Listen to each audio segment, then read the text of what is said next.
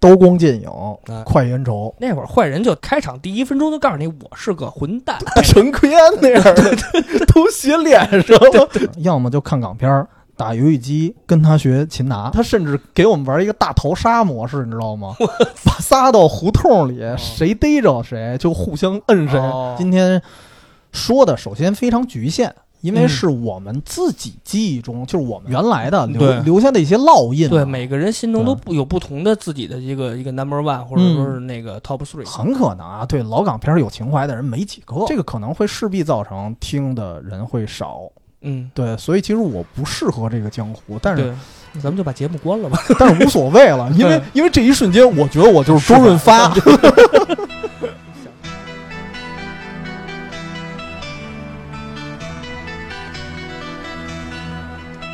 让青春吹大家好，欢迎收听《远方周末计划》，我是站长 DC，哎，我是一，漂亮，这听着这这声音就不太正 经。嗯然后托雷斯，所以所以所以这期是一个极其不正经的节目，呃，因为因为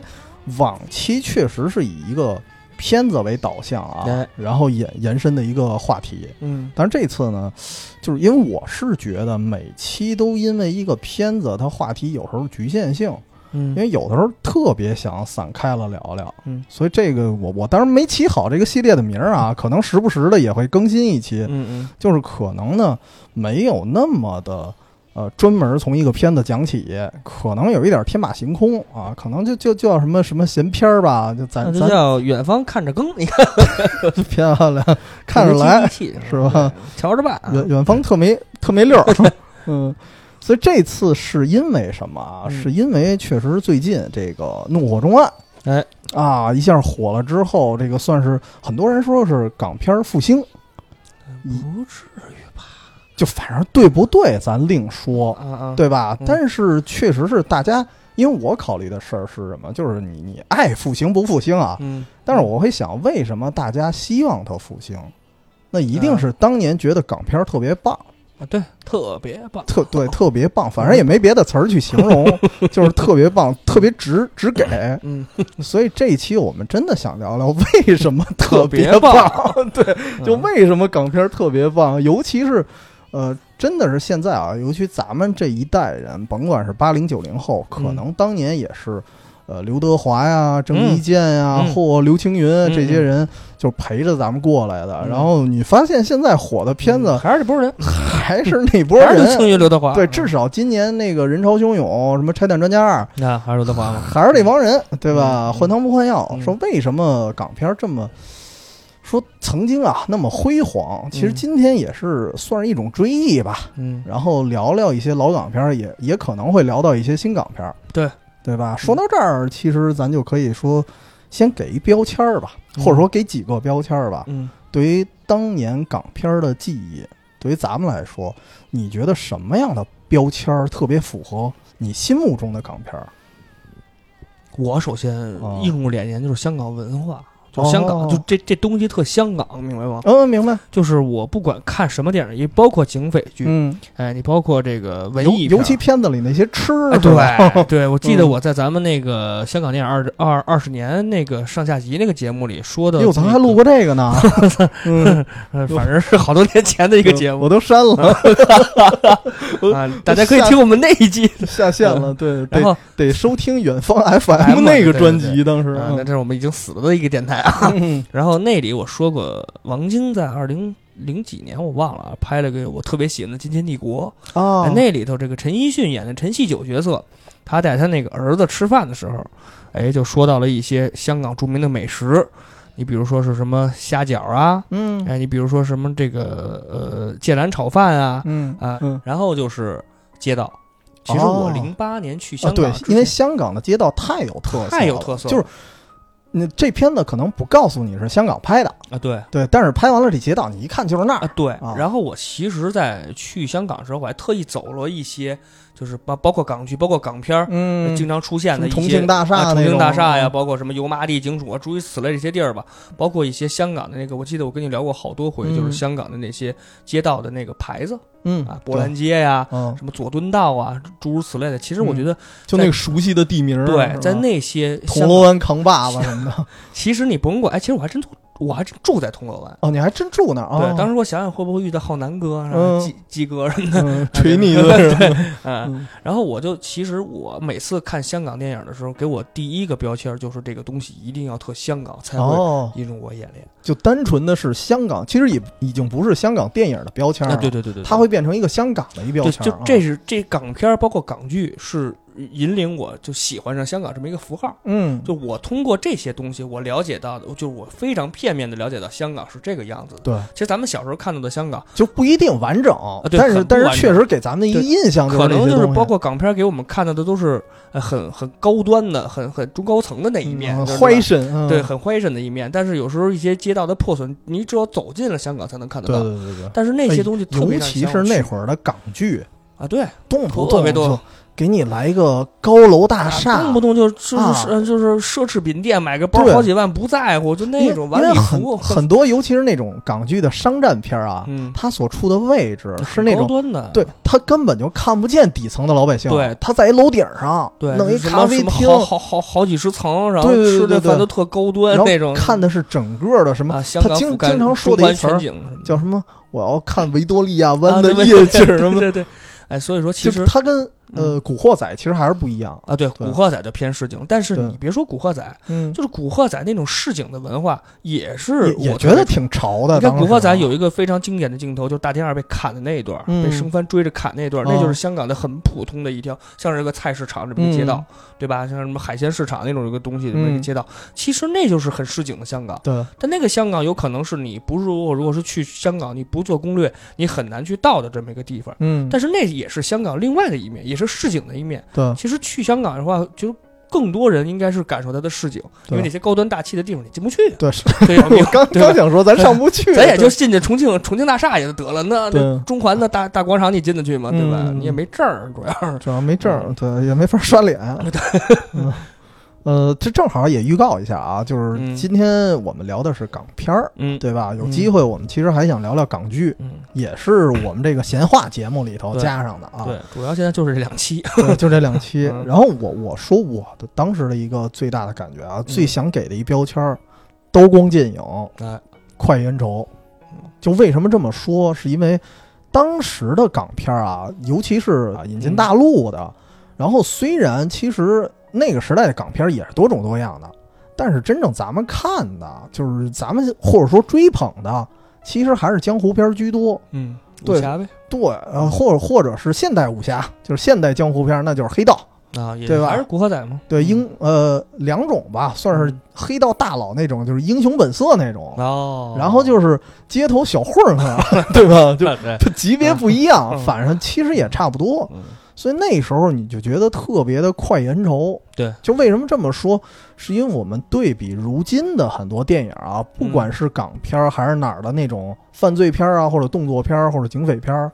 你感觉现在的坏人啊，你老得琢磨琢磨。他是不是坏人？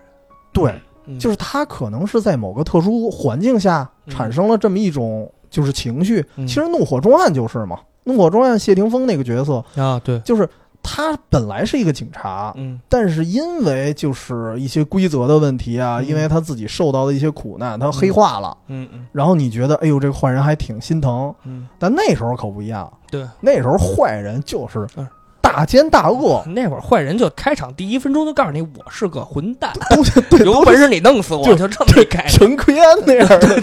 都写脸上了，就是你怎么看这人就不像哎 你好就人。说你，比如说陈奎安刚上出一警察，你绝对说这哥们儿就是一反水仔，肯定一会儿就得死，要不然就是他啊是对这对对卧底，这不是好人。就反正就不是好人。你哎对，你不像谢霆锋，你看哎现在大家的评价是什么？《怒火中案》里，你觉得谢霆锋，哎呀，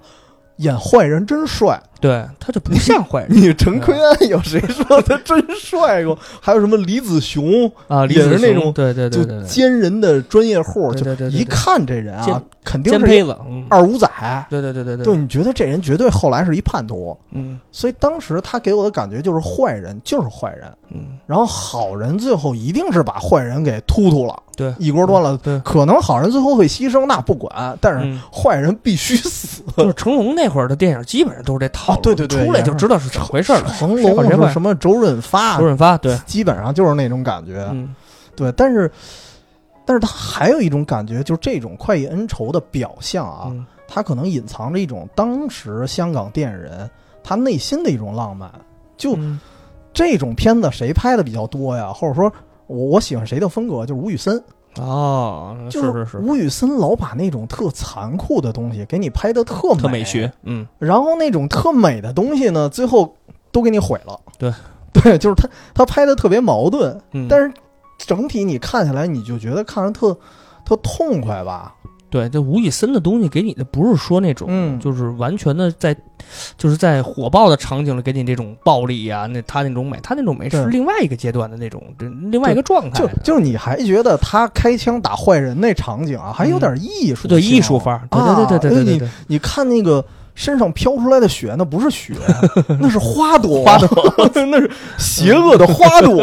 对。其实港片对我来说还有一个，就顺着你这个方向聊，你说的是快意恩仇，我说的就是。更火爆的场景，因为嗯啊，咱们小时候吧，可能是接触的香港电影要比好莱坞的电影要多得多。对，也就是说，因为那会儿咱们的拍电影的水平，包括经费是很有限的，嗯，就咱们可能拍不出来那种特别特别牛的、特别嗯逼真的爆炸效果。对。但是嗯你也现在也拍不出像什么《终结者》那种，就是近科啊，幻，对对对然后对，然就后就没有特希望了，特就效。特别炸对裂对那对种，，嗯咱就拍点什么那个八六《西游记》 的，就特别棒嗯。然后就是你看那会儿的香港电影，就就动不动就把一条街就咚就炸了，对哦 你就觉得我这这怎么这么拍呀？然后啊小时候有可能咱们那会儿还可能稍微天真点儿的，就觉得香港人真有钱啊，动不动炸条街无所谓。 哦，很漂亮哦！你以为他是玩真我说这香港真棒，真有钱，因为你想吧，你想刚这就咱这，我觉得可能属于智商 智商问题。就是因为你想，刚开始咱们聊的香港文化给你的是什么？嗯，高端大气上档次，哦，香港人有钱，这是咱们小时候这标签儿，毫无疑问的，对然吧？后对香港人比大陆人有，钱，因为因为尤其是那些底商一层，啊竟竟是什么金店，对，对而且吧呃人家香港一说我月薪一万大几，对吧？嗯哦？那是在香港来说是普通的。阶层工资嗯对于咱们来说，咱们小时候那家长挣一千块钱，咱就觉得哇，这首富了，恨不得。哎呦，就你那会儿跟香港的差距是很大的，后然后那会儿小时候给你看的那些港剧，啪把这大楼炸了，然后动不动把这车就炸是了。是觉得特心疼吗？还不是特心疼，觉得哦哇，香港人有钱，真棒！这炸完了又又又借，然后这 人还没什么事，真有钱。对香港无限的向往。那不那我觉得啊你当时看奥特曼是不是觉得日本人更 更有钱，动不动回城？我说后来看柯南的时候，哦，这是假 的，啊 太没文化。反正就是觉得嗯那会儿的暴力美学，就是我个人认为的暴力美学，就是那种爆炸场哦，景，还真是，嗯就是他不能说就是可就是比咱们更接近好莱坞，在那个嗯在那个年代更接近好莱坞，能让咱们看到一些非常逼真的爆炸的场景。所以那时候给我的另外一标签啊，我觉得就是直接，哎，对，就是只给。其实嗯咱们刚才举的例子是这枪战片儿，对吧？嗯小时候叫枪战片儿，嗯，强展片，其实鬼片儿也特直接， 哎就直接血乎流拉的，啊，对对对对对对， 对吧？血不流拉的这词儿用的对挺，好直接就冒着血浆，然后古惑仔就直接在街头上砍杀，对吧？？嗯你看着特别有冲击力，特别直给，嗯就以至于啊，以至于当时如果让我看一个相对来说严肃的片子，嗯呃，也是港片儿，但我就受不了。嗯，觉得就不是香港人拍的，就有落差对对对对，，其实咱们只不过是我觉得那时候是文化局限性的问题，嗯就是对，咱们爱看的还是一些打打杀杀。哎对对对，然后你突然给我来几个就是特别严肃的，嗯我我确实跟你说的一样，我就觉得这是香港人拍的，但是演员好像还是香港人，对还是啊对吧？就是嗯最大的区别就是，呃，杜琪峰和吴宇森。哎因为我后来开始看杜琪峰的时候，我有点接受不了，枪哦有火嗯吧，其实还不是枪火，枪火我其实一上来还行就，枪火一开始我就根根本就觉得这这这是枪战，哦对这是警匪电影吗，半天才搂一枪是吧？觉 得费死劲怎了，么怎么那么省子啊弹？对对对对对对对，你你就觉得好像是不是经费的问题？ 但是我我其实一开始接受不了杜琪峰的是那个黑社会，哦那个黑社会一和二，嗯但是。听说啊，从写实感来说，就是嗯香港那些真正的他们去争夺龙头的那些事儿啊，嗯嗯嗯它是比较接近现实的。对，我是我是后来才喜欢上黑社会的，但是我嗯第一次看的时候，还跟我一个佛山一哥们儿看，他也是从小看港片的，哦然后他呃什么破玩意儿，我们俩当时就吐槽半天，嗯最后我们没看完，嗯就是。 我们很少见着所谓的黑帮片儿啊，一上来先开会，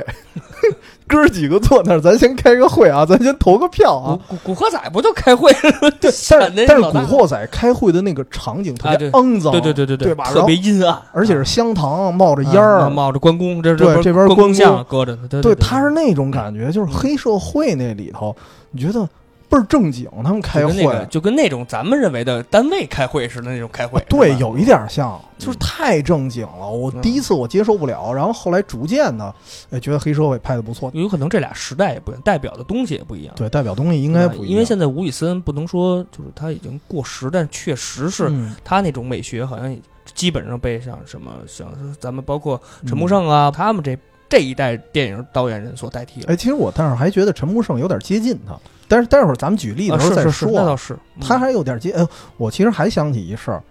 我我一开始看不了特严肃的，还是更小的时候啊，嗯当时是在录像厅嗯租了两盘带子，嗯录像带，对对，正经的袋子啊，那是租了两盘，一盘是那个《超级学校霸王》王晶的那个，就是街头霸王的那帮人，嗯嗯。让刘德华呀、张学哦，我友好像这知帮道人来那电演。影呃儿，我好像听说过这电影儿，但我没看过，你没看过？我没哎看呦过小时候可经典了，嗯就相当于是什么呀？这个任达华嗯演瑜伽，嗯那哥们儿叫叫达姆希尔还是叫什么呀？嗯我忘我知了道，啊。我知道那个，然后那个片子看着特痛快，嗯嗯但是我同期啊还租了一个任达华的片子，嗯然后这个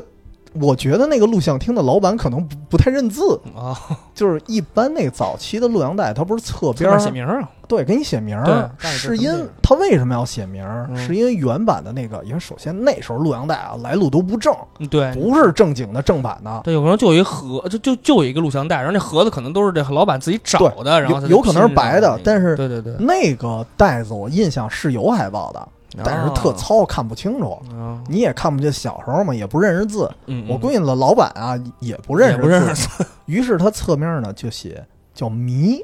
哦，迷感觉宫像一个悬悬疑电影儿啊因为他告诉我，因为因为那时候咱租录像带是先问老板，啊！你这有什么什么是什么类型说的这是带什么子片子啊？我嗯比如说我想看恐怖片儿，然后嗯我我想看有点悬疑的恐怖片儿啊，当然没有悬疑那词儿，我就说有点看不懂的恐怖片儿。 对，他就真给我玩一看不懂的，这片子叫《迷迷宫的迷》。啊？后来我找到这个海报了，嗯嗯，就是确实我能理解当时老板为什么看不懂嗯这个片子。其实它完整的名字叫《鬼迷心窍》，哦那个“心”啊，其实是还比较好写，但是它“心”用了一个比较怪异的字体，看起来有点像一个烟斗的形状，嗯它也不是繁体是吧？它也不是繁体。嗯。然后他就用了一个很怪异的一个形状，我估计这老板只看懂“迷”字儿了，于于是他侧边就给我写一“迷”，我就拿走了。然后我看完了也挺迷 也挺，就是也没看懂呗。说白了就是，其实我大概能明白什么意思，就是一个呃，有一点主角有一点像林正英那么一角色、哦啊，驱魔的哦，啊，就九叔。嗯然后折腾半天，其实他是一江湖骗子，嗯，哦，然后后来就玩线了嗯。然后这时候任达华演一个好像是为了揭穿他，嗯，用了各种陷阱，然后吓唬他。哦，这么一故事。实际上，这个片子拍的吧，有一点严肃。嗯嗯然后，呃，虽然也有一些恐怖感，因为它要设计一些陷阱嘛，然后吓唬人，嗯，也有一点恐怖感。但是吧，这恐怖感又不直白。嗯换句话说，就是没有出现真正的鬼。哦，那个时候我就接受不了，什么玩意儿啊！我当时我差点，当然不不敢找他投诉，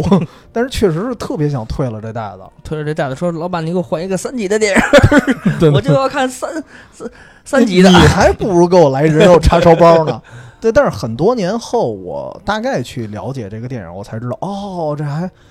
阵容还挺厉害啊哎还挺强的哎对，因为主角其实那江湖骗子是黄秋生，”哦当时不认识，哦知道当这时不知个，道我我当时就知道任达华。哦，然后那个那个破解他迷局的那个人，就是陷害，就就就是陷害那主角的，嗯其实就是任达华。嗯然后两个女主角，一个是李若彤，哎呦，一个是后来李婉华，哎哎呦，呦就是大美女。都是神仙级别的，在那个年代。这问题是更神仙级别的，他的有一个配角是黄沾，哎呦，这个太少有对，了。就黄沾很少黄山很少，触电，对对，就他很少进入这个什么什么配角儿，或者说是搭个戏，很少。对啊很少他就是给你写歌就完了，啊对对对对哎就是写居然写里词边有黄沾，这个我没想到的。但是那个片子，反正现在评价倒也不是很高。然后嗯其实就是顺着你这个话聊，其实我觉得嗯香港电影还给我一个特别明显的感觉，就是这个，呃，怎怎么说，就是它它的年代感的不同，就是它的时代的不同。其实嗯刚才你说的，就是包括这个恐怖片儿，就是我我个人认为，就是咱俩也聊过林林正英那会儿的恐怖片儿，嗯，就那会儿给你的是也挺直接的，但是哦它还对带一种喜剧的，啊，对对对吧对，它是这个是是就是小时候没有见过的。哦，然后咱们我记得咱们录这个二十周年的那个香港电影的时候，嗯就是钱小豪演的最后那部僵尸僵尸对吧？嗯就是从那以后，可能香港现在没有这种类型的僵尸片了，他后来还致敬过几次，但是没有僵嗯就是尸那个高不度啊可了能。达到对林对正对英相相对那个高度。其实我觉得就是好多这个类型的电影，其实咱们小时候包括看的这个，刚才刚刚才你说的人肉叉烧包，包括嗯山村教师、哎呦，山村老师那个啊太棒了，哦就是那会儿那个电影给你的冲击呢实在是太强 了，那光看海报我就受 不了了。 那个就是。山村老师，我记得有一镜头，最后那个镜头是抱在一块儿，后面还有一鬼。哎呦，那镜头当时嗯给我吓到现在。我有一次突然发现有一个，呃，图片儿，嗯，包括一个动图吧，应该是，哦，还吓着我了呢。哎呦，就你想，那是九十对年代他，中期的，所以他给你的感受就是直白，对对吧？就当你当比如说，就对比一下，当我看到《鬼迷心窍》那种片子，就是他给你玩心理恐怖的时候，对我就完全接受不了。我说这什么东西啊？对，所以香港电影这么多年，可就就是就是我刚、嗯我为什么刚才说时代一个变革，就是刚开始给你的就是直接，包括嗯，成龙，你说的吴宇森，对包括这林正英的这些这个呃恐怖的这种这种僵尸剧，都给你的是特别直接的，你看就特痛快。嗯，但是从咱们之前说零三年开始，什么《无间道》开始，就开始给你玩不一样的东西，玩心理战了。对。那会儿你就觉得好其实像咱们都不变化了否认，其实不否认，《无间道》绝对是经典啊，对毫无疑问的，对吧？但是它的味道确实不一样。变了，嗯，就是感觉不像是。其实我现在你让我看成龙电影，我照样特特愿意。嗯为什么？痛快呀！痛快。嗯刚开始就叮了，刚啷来来回来去打你，就甭管成龙对有几个，然后再加上真打呀他的打斗也带喜剧色彩，对他带那哎，种你看着喜又剧色彩好玩儿，哎，对，又有特特色，好玩儿。对嗯，所以说其实我对于我来说，我还是更喜欢看的是那个年代那种那种港片儿，嗯，就是给你特别直接的，让你打就打，赢了赢了就赢了，输了就输了，就那种感觉特别好。就现在电影看着累，你发现了吗？啊，对，有一点儿，就尤其是韩战，因我为跟你因为说我看你不我太看不你太容易懂带我就我就看不那明 那白。依然是智商的问题。 嗯呃，其实其实刚才说这个直接啊，嗯哎，我我当时发现一个特别奇怪的事儿，嗯就是咱们说它恐怖感直接，对吧？嗯然后有些恐怖感，我怀疑啊，跟它本身的原版电影儿不一定有关。嗯啊为什么这么说？是在国语版的时候做了一些调整。哦，为什么这么说啊？因为我我曾经意外的发现过一个片子，国语版和粤语版的画面是不一样的。哦就是和谐呗，啊不不不不不不，哦反而是国语版更血腥对更吓人。哦，就这个很奇怪，就是呃，我当时为什么说这个片子直白，其实就是港片直白。港片其中有一个直观的感觉是有一点偏色，那、不是偏色情啊，那就是那谁听？就是就是那个颜色有一点像哦我知道加了一个滤镜，我知道说白了就是。嗯是最明显的是什么呀？当时我小时候看一个片子叫《追鬼七雄》，哦有郑则仕，有这个这个呃许冠英，我的妈呀！许冠英还活着的时候，啊， 是对是是然后然后他们演了一鬼片儿，嗯，就是讲几个不靠谱的抓鬼人啊驱鬼，的其实也是江湖骗子，那好还是像骗子啊，！然后被鬼追杀那么一段故事啊，嗯有有，其实说是追鬼七雄，其实是鬼追七 雄， 就这么一故事。嗯然后我小时候看过，后来呢，我长大了，我再看的时候，因为我当时没找着国语版，我直接看粤语版。小时候看的是粤语还是国语？小时候肯定都是国语，啊，对啊，小因时为粤候语咱也不认，咱小也不认字儿啊，是吧？对，小时候咱看不了字幕，啊，对，对。然后长大了，我说凑合看吧，看粤语版，我重新追溯一下，结果发现不对，嗯就是首先我觉得不恐怖，那可能但是因为你大了，对，但是我也以为是我大了，嗯哦但是我老觉得哪点儿不对。后来我阴差阳错的发现了两个版本的国语版哦，还不一样。嗯，然后这个最大的区别在于哪儿？就是其中一个国语版加了滤镜了，哦就是尤其是那场戏啊，就是最后的一个场景，嗯他们是在水上想把那个鬼给逗出来，然后他们好好把这鬼给灭了。嗯，如果直接看原来的粤语版和其中一个国语版的话，是白天，那个啊场景是白就天，加了滤镜了，是白天，呃，不是正常是白正常是白天原版是白天。哦啊 然后我看到另外一个国语版嗯，是黑天，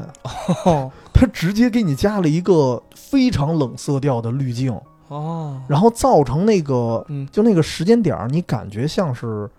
呃凌凌晨晨的四点多钟，哦，就是天还没完全亮。黎明之前，有一点发蓝，就那样我的妈呀蓝弯弯的。那个滤镜我不知道它为什么在国语版要加这么一滤镜，我觉得应该就是为了烘托恐怖感，烘托恐怖感。啊这还真少有，一般都是咱们国就是国语版的是就是和谐和和和谐一哦点，对香港版的肯定原版的是对吧？，但是这我不知道当时是什么逻辑，但是确实有一有一点不一样。啊那时候嗯就算是国语版，也是台配，啊，对，那对肯，定也是是，台湾配是音， 是所以我觉得可能是是不是那边开始就对变的？台湾省那边加了点什么东西，我不知嗯道。而且一般来讲啊，咱们小时候看一部电影，看国语版嗯，不会专门去看粤语版，那对对，对从来不会，所以没对比。对，这个是恰巧被我对比到了，嗯，所以我才发现哦，还有区别那。正好问你一题外话，你嗯是更喜欢看粤语版还是国语？我其实无所就是谓，现在吧。我真的现在其实仍然无所谓。哦，那还就是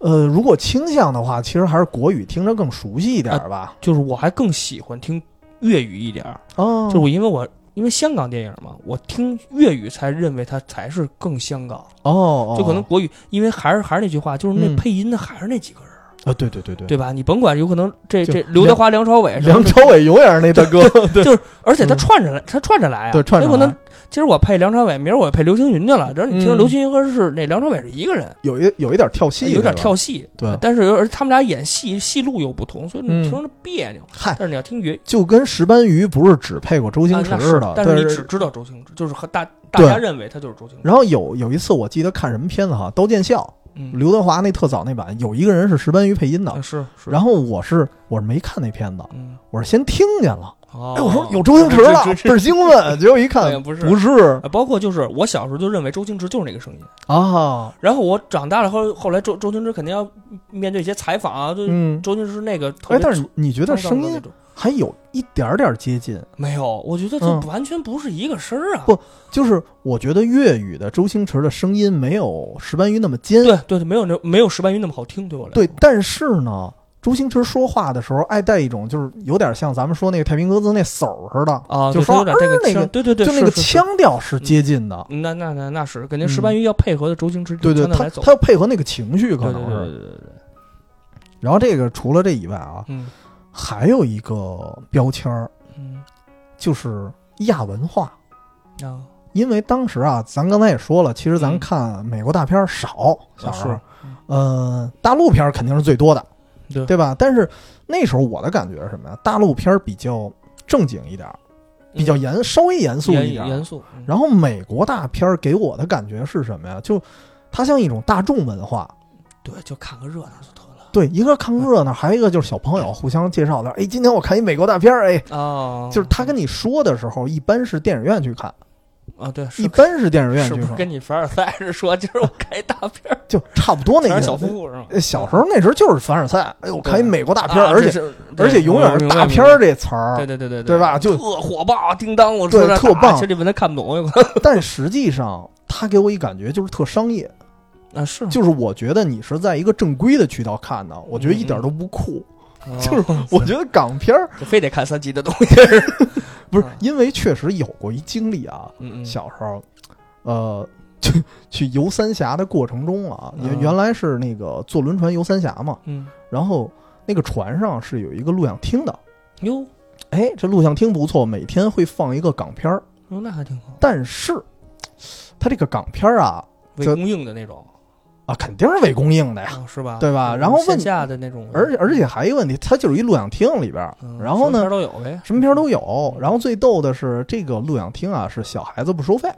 哦，免费可以，以 看，哎，还还挺好。那你算特超上了啊，对，是吧抄上了特美嗯吧？但是他他他放过三级片儿，哦，不对是那一二三级那三级片儿，对嗯，放傻了，给我看傻那会儿了你。多大啊？哦，我应该是小学，哦，那你顶接触挺早的顶。顶多就一二年级那我会是儿。小班儿还是反正当时看傻了，我说这不是他你？刚，关键是你们家长也没跟着你进去因为小孩不花钱啊，啊，大所人以得家花长钱就不进去了，哦，把我自己送进去，我就在那儿那你看应该啊。感谢那个录录录像厅的那个那个什么对，那启大蒙哥 了是吧？对，启蒙了启。蒙老师，启蒙启启蒙教 练，对，所以所以当时我就觉得啊，就是看港片儿本身就是一件，它特别像偷情 一样，我操，特别 特别地下，然后特别呃隐晦，然后同时你还会觉得哎挺酷的一件事，挺刺激的一件事儿。对，其实你说这话也对，就是你看刚才咱们说了，小时候咱们看都是录像厅的香港电影，对，它首先就是那录像厅那环境，它首先就是地下的东西，对对吧？因为那会儿录录像厅这东西其实本来也是受到非正规一些对对啊对，打击经的。常查抄。对我后来就就就看那个什么呀，朱时茂和陈佩斯那，姐夫和小舅子嘛，对对对对对对，那不就是吗？那不就是抱着一录像机啊对跑对对吗？嗯然后就是《古惑仔》，嗯你说《古惑仔》现在对于咱们来说，你说那那电影算什么呀？嗯对？吧？但是小时候，算什么算神 啊？依依然是神作呀。他那个嗯东西对于那种暴力程度来说，到现在来说，哦咱们对算对对算这倒是但是小学那个东西对咱们少儿青少年的影响太大了。嗯你，记得那会儿小时候，好多这登差报登报批评批我，对吧？对吧好多差学校，包括一些差学生，他就嗯学那个东西，对天天门口劫钱啊，包括那那那是影响了咱们这一代的人的。嗯所以说，其实那个东西确实稍微地下一些，对包括有的电影确实是不能让这个孩子看不能不能让孩子看。但是那那些东西，我觉得才是真正特吸引我们的。对对对对，就对对是对刺激。再对对对对，再加上，其实我我个人的感觉，我不知道你当时是谁带你看，像其我肯定是女朋友带我看的这电影。 你多大呀？你就女我朋跟友你说，小学学学，嗯，你说是你说是哪种电影不不不不不不，就正经的港片儿，就是哪怕是录像的那种港啊？片儿，就是家里啊，家里就是比如哦你是家我里爸租回来一个袋子，哦然后跟我妈我们仨看，但是我爸就经过他的筛选了， 就是哦一，些、那还行。对，他是一般都是跟哥们儿什么的，他先他就可能嗯单位就能看，嗯他就看完了以后觉得这片儿还不还还不错，比如说一些枪战啊，打哦包括什么像、什么那个呃像什么上海滩那种，就哦比如说像诸如此类那种电影吧，他就拿拿回家的了，啊你家里。你你的父王在你们家就是一个负责审核的人审审片儿机构对，就是有的片儿他就自己看去了， 我看啊不了。对嗯对对就那会儿，因为家里有一个那个录像带，不是录像机对，啊！所以说家里最早接触港片就是从我爸那儿带回来的录像带看。那你说，我想起一特逗的事儿，那个嗯之前不是跟西鹤录过节目吗？嗯嗯，然后他们家是开录像厅的，那你这片子来源多了去了。然后问题是他父亲要负责审核这些片子，他真得一个一个的看，他爸他是哦，他爸是负责这录像厅的审核片子不是因为我自己租来的袋子，我不能出事儿啊，啊，是对吧？我我我，我这明白明白不能担这风险，所以他嗯一个一个的，他得先看一遍。那他爸太幸福了。对，然后问题是有时候也拦不住他。就是一般他爸看片子的时候不会让他都看，因为有些片子不哦就有的适合片子不适合孩或子看者的，就或不者让人恐看，怖的，对吧？或者说是其他一些方面啊的。但是架不住他偷着也看啊。那肯定，这对啊个东西你没法儿去百分之百的去杜绝，是吧对对对，对正常的。所以当时就觉得这事儿太太像偷情了。对，其实现在你包括到现在，有的香港电影嗯还是不能在大陆上映，，对，还是有的一，部分啊，咱就说一部分，因为包括好多电因影为，王晶到后来，其实他还在拍一些三级片儿。嗯，对，对这他还这也在是靠拍他发家的，这个对没办法。但是咱咱就不说那种电影，但是嗯比如说有一些电影是分香港版的和原就也是原版和大陆版的。嗯就如果说你真是想看到这部电影的完全的导演真正想表达的意图，嗯，那你毫无疑问需要去看那个原版的电影。那这个就是其实，呃，最标签化的就是那谁了。大块头有大智慧，哦，对，是是，我记那得你个跟我片说子过，这那个片子对好像国语版基本上会看不明白，会觉得是烂片儿。对他就是，我觉得是对刘德华算是不能说耻辱一作吧，嗯就是算是不是像他的风格的电影。对，这是咱们以为对对，对但对实际上它的原版其实还是很完整的，他把整个啊的对故事对给你是说说说明白了，说对对圆满了。对对，反正好像嗯大陆版确实是有一些阉割，嗯，嗯这是没办法的事儿。呃，然后呃我还真好正好想起来，我其实还真不是家里人带我看港片儿。嗯我们家虽然有录像带，但是租袋子很少，嗯家里人可能也忙，嗯，租袋子一般是我老舅。哦，然后我老舅本身就有点半个江湖人那感 觉啊，那你你想小时候还看了很多电影啊？对啊，他带着我们看港片儿，你想就。 哦，他就有一种这古惑仔头儿的感 觉，就带着我们一帮小啊小马仔，然后一块儿看港片儿。哎呦，当时就摇头晃脑的，嗯大觉逼得哥来了，就觉得我们自己特酷。就他嗯当时给我们的状态有一点像什么呀？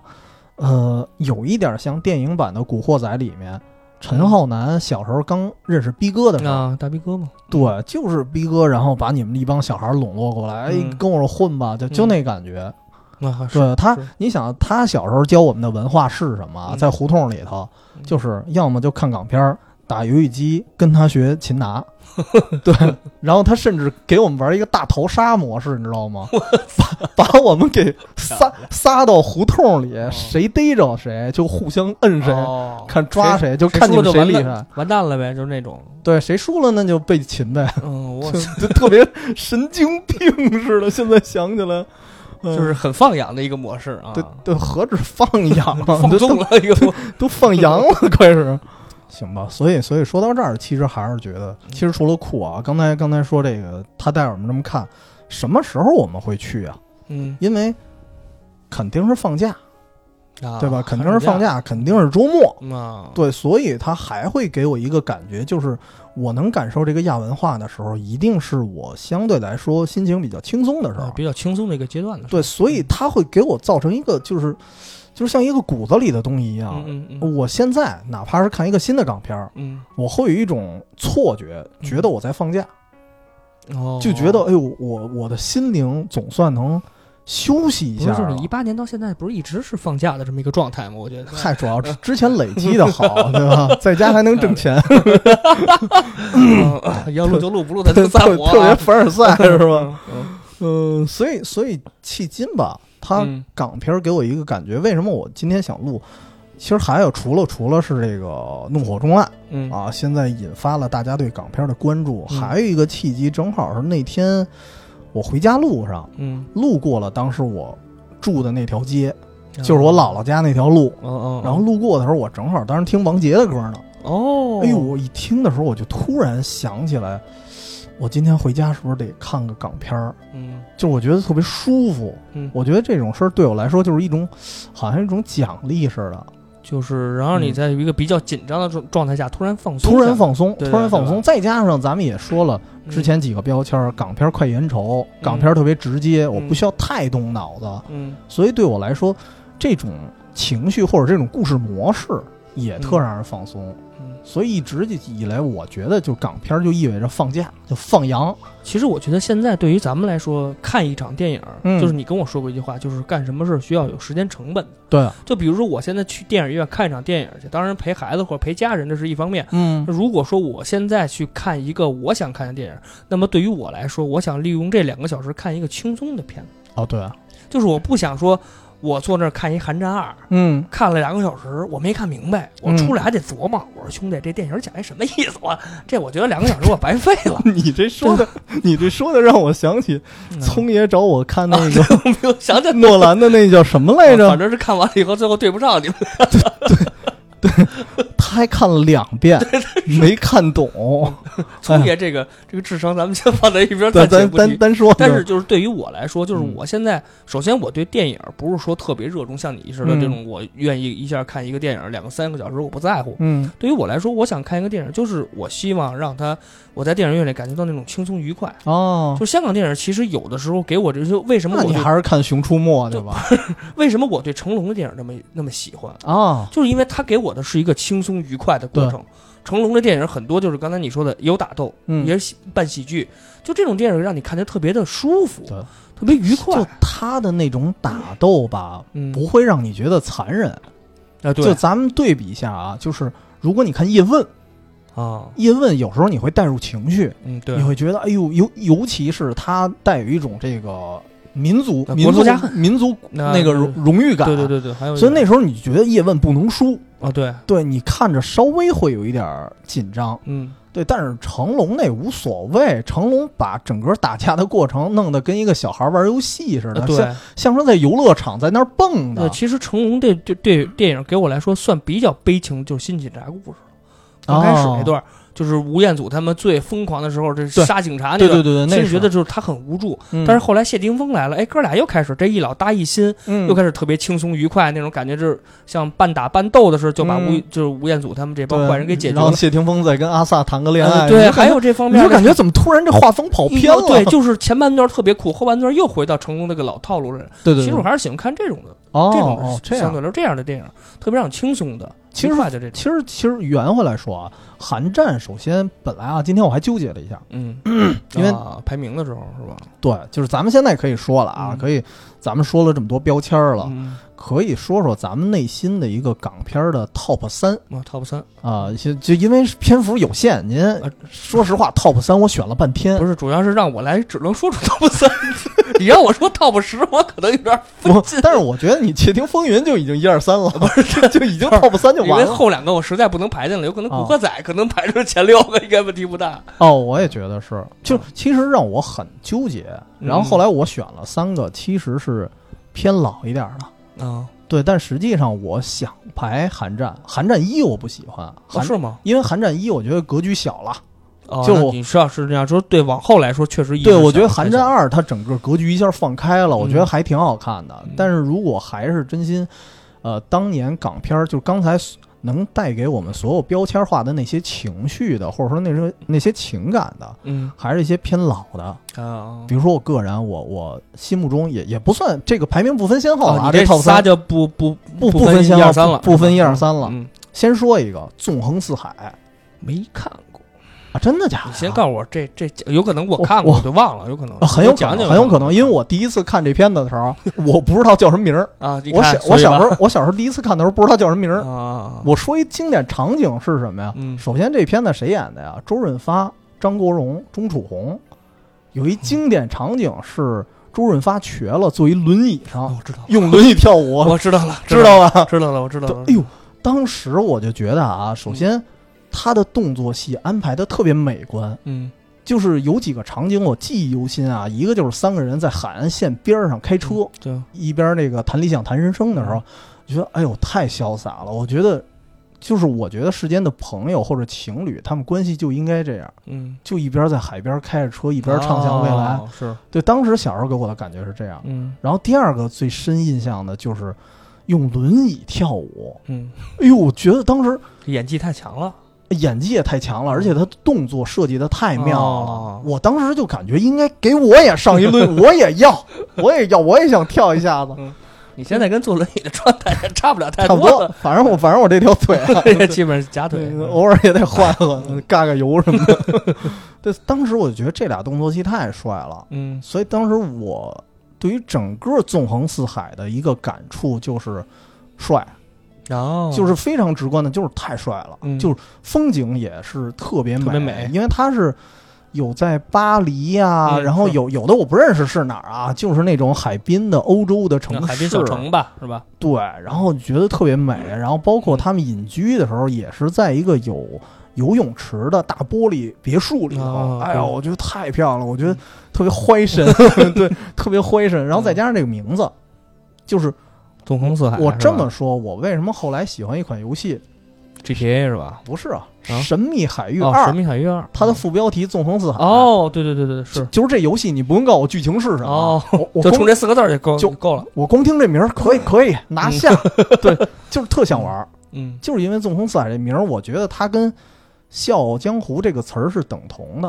哦，特特别逍遥吧，嗯嗯嗯，就给我的感觉就特别棒，放纵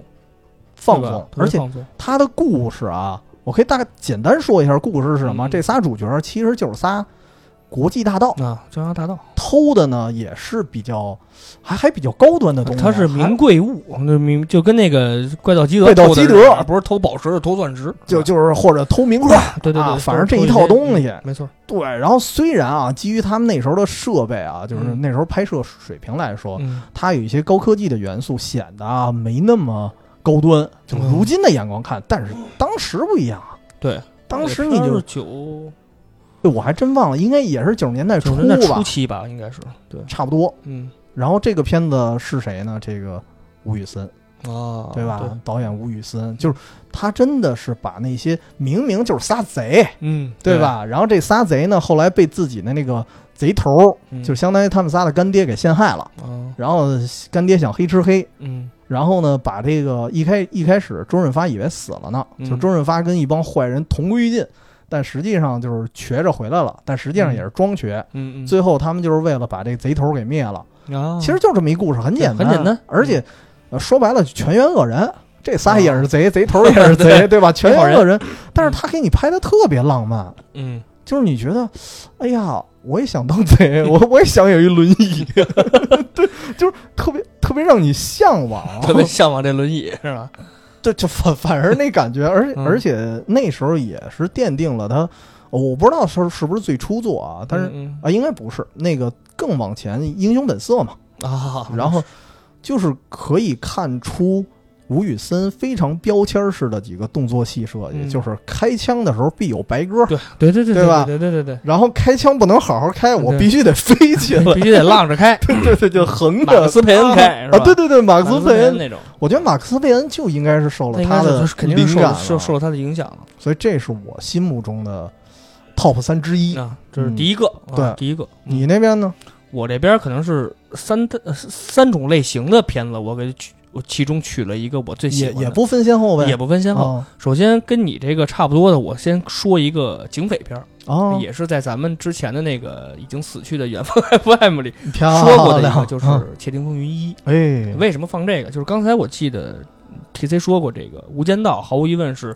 警匪片儿的，基本上算是一个巅峰之作，和是一个开或或者说新式新时代的吧，新时时代的的。对但是对于我来说，就是《窃听风云》，我记得我之前在那期节目也说过，《窃嗯听风云》对于我来说就是开启了另外一个先河。当然，它达不到那个高度，嗯但是它奠奠定了一个新的警匪片儿的模式，就是这种。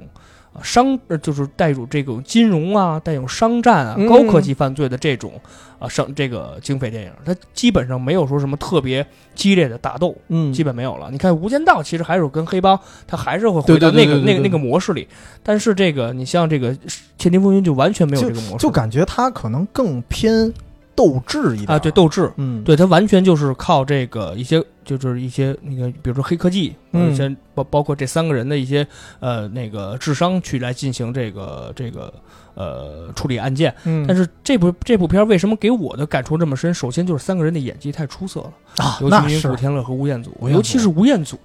因为吴彦祖给我们的感觉就是这个人是像谢霆锋最早期，包括和哦和冯德伦那种，就特帅啊，对，演出什么电影都是那种，就是啊，他们相当于最刚出道的时候啊嗯，咱们会认为这仨主啊，刚才说的啊包括对冯德伦，他们是那个时代的小鲜肉。啊，对，对但对是对，实际上，他们真正演起来，你发现一点都不鲜，就是呃不是他，他不是不鲜，嗯他就是没有那么稚嫩。啊，对对，其实他一演戏，你发现哎，怎么怎么个个都跟戏骨似对，的。而且啊你想吧，就是吴彦祖他老演那种特苦、特苦、特惨、特惨的角色，《东嗯京攻略》你们记得吗？啊，砍手的对那个对吧手没了，哎，最不后是什么东京攻略，呃那个那个新宿事件呃新宿事件嗯，手没了，他嗯哎演那个人最后也是惨死，你说了一个毫无关联的片子， 我为什么能反应过来你想说什么？因为他都是在日本。 啊对太默契了。然后就是这个，你看《窃听风云》，他死的最惨，嗯被人活砍死在那儿。哦然后古天乐也是家里的，就他演那个角色，家里的人都被撞死了。嗯，就是那部电影给我的感觉就是，呃，他苦大仇深的怎么？就是好人，你看到他的结局并不是完美，就像《无间道》一样，嗯，好人的结局最后除了刘青云，剩哦，全死了。对吧？哦还真是古天乐是跟那个同演坏人那同归于尽了嗯王对王敏德下海，这个同归于尽，然后这个吴彦祖是早死，就是剩下的就是古这个这个刘青云一个人，但他也很惨，嗯他要不是最后灵机一动把这个钱都给了那个打手，他也被活埋了。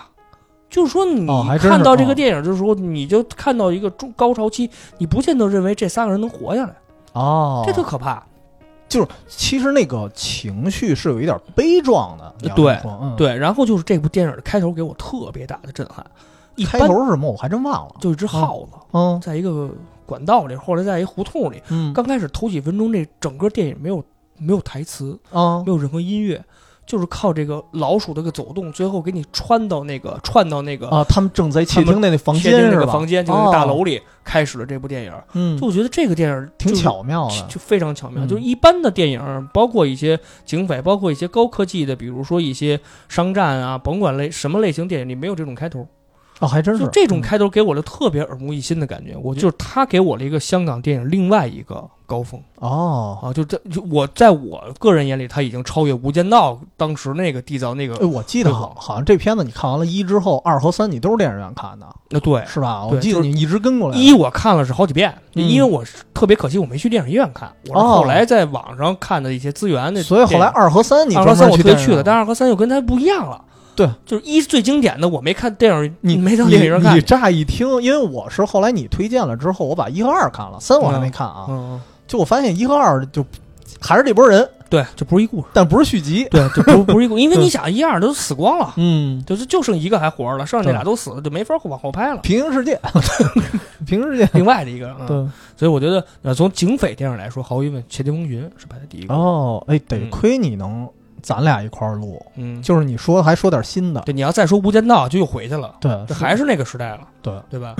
就我说的还是比较老。老的哎，但但是我其实特想问一事儿，比如说啊，现在怒火重案，嗯现在大家说这是一个双雄模式的回归，嗯，对吧？但是你是喜欢铁三角模式啊，还是双雄模式啊？我看电影儿啊，就我主要看哦电影儿这也个分构造片儿，对是吧？也也分分片儿儿，对，就是呃，怎么说呢？就是如果说我要想看爽快的那种的，那你是毫无疑问，像这种嗯双雄，带双雄，对吧？它就不错。哦，你像包括我记得之前还有一个我特别喜欢的是，呃，就叫双雄，不 是就是任贤齐和谁演了一部，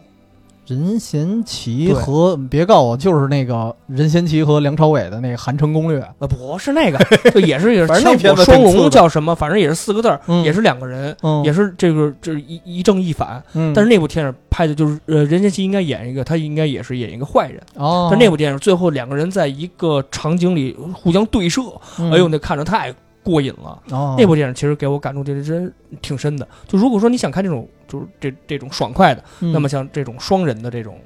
两个人的这种模式还是比较好的。但嗯是如果说想看一个稍微呃烧点脑的，漂亮是吧这啊，还是还是三人戏对还是，稍微有一点剧情啊的，对是吧？剧情的。其实我们嗯不看剧情，这、你要这么说，我之前还真没想到，还真是这样。嗯就是因为我说一个片子啊，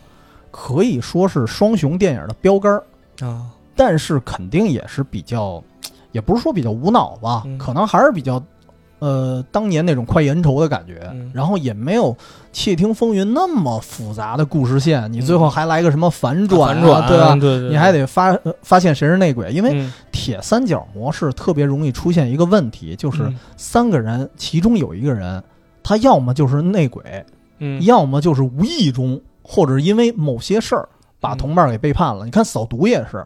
哦扫毒是其实刘青云当时做一个选择嘛，对是杀张家辉还是杀杀古嗯杀那天个乐，古天乐，对吧？他其实不是背叛同伴，他是没办法了。其实古天乐那会儿也是，他是为了保护家人也放了哦一些对消息，他也是二五仔对，他也是二五，对对，所以铁三角模式一般会出现没这么肯一定他得有这这么一种东人西，，嗯对对，。然后但是双雄模式，我其实我不分电影儿。嗯我我其实没想到分电影这事儿，我就嗯单纯的喜欢双雄模式，可能是我觉得啊，一般双雄模式比较可靠，啊，就是因为双雄模式，尤其是一到枪战的时候啊，嗯咱比如说还是我我最喜欢的 Top 三之一了，好，哦另外一个了，哎，喋血双雄，哦，哎呀，依然是 吴宇森啊，你这太喜欢吴宇森了，你是，这确实是当时太喜欢吴宇森了，而且嗯这个我真是觉得名字当然也叫双雄啊，哦喋血双雄，嗯它就是一个双雄模式的标杆儿。谁呢？嗯周润发、李修贤，好家伙，这俩人往那儿一摆，你就觉得一警一匪嘛。嗯然后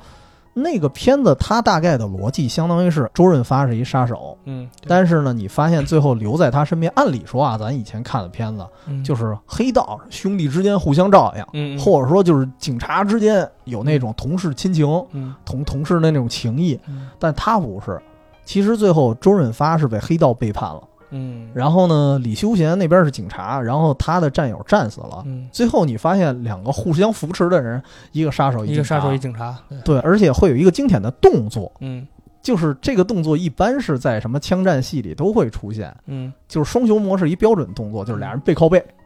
哦，对，我把我的后背交给你，嗯对，这不就是那个名侦探柯啊小南兰的和原子，什 么什么干臂之对关，对对吧对对？我觉得他们都是来自于这个，对对对， 就是你就感觉那儿特别酷。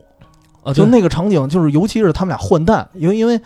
喋血双雄》的最后一场战斗戏是在教堂里边儿，哎哦，又是吴宇森，又教堂，又啊鸽子啊，俩俩人穿着白西服，白西服倍儿帅。嗯然后这白西服必须打的都是血，就差一大围巾那种飘着那种，就差一这 个。哎，依然是那个感觉，就是你觉得他身上那个白西服上的血不是血，是鲜花。鲜花啊，对绽放一打出来，不是那个喷的是血，对喷的是鲜，不是鲜花绽放开。对，就扑哧扑哧的那感觉，嗯就就看感觉像看国家地理似 的，